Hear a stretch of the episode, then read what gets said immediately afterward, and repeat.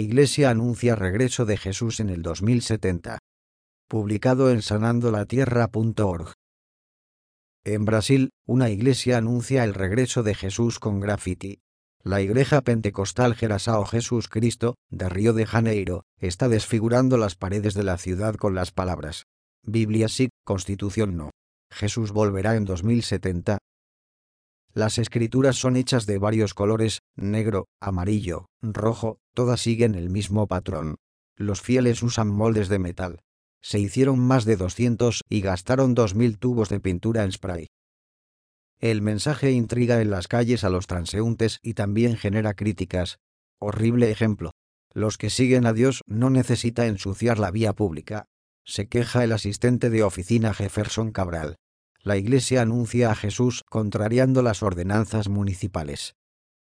El grafiti se hizo en las zonas norte, sur y oeste de la capital, en zonas como el Paseo Marítimo de Largo da Carioca, salida del Metro Uruguay, Pasarela de Maracana, el Museo de la República, Catete y otros puntos, así como en las regiones montañosas y los lagos. Pero esa no es la única controversia que la Iglesia ha estado involucrada.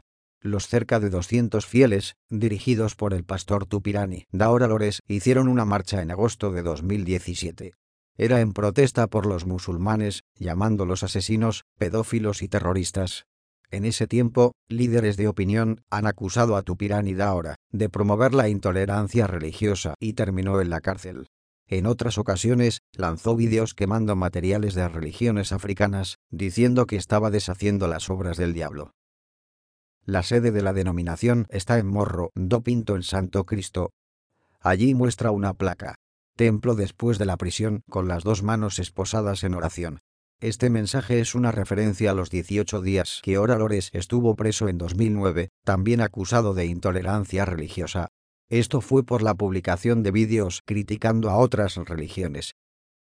Fue condenado a pagar 10 salarios mínimos a la caridad y servicios comunitarios. El pastor todavía se enfrenta a problemas legales. Recientemente el Tribunal Supremo negó una solicitud de suspensión de la acusación hecha por su defensa. Sobre el grafiti, que se hace al amanecer, el pastor asegura que nadie quiere ocultarse. No estamos ocultando nada. Salimos, y haremos el grafiti otra vez. Si nos arrestan, otros continuarán, advirtió. La empresa de limpieza urbana de Río de Janeiro, Comlur, prometió remover los grafiti multará a los que sean atrapados con 205 reales. Esta iglesia anuncia a Jesús de una manera muy polémica. Gracias por escuchar, suscríbete y compártelo.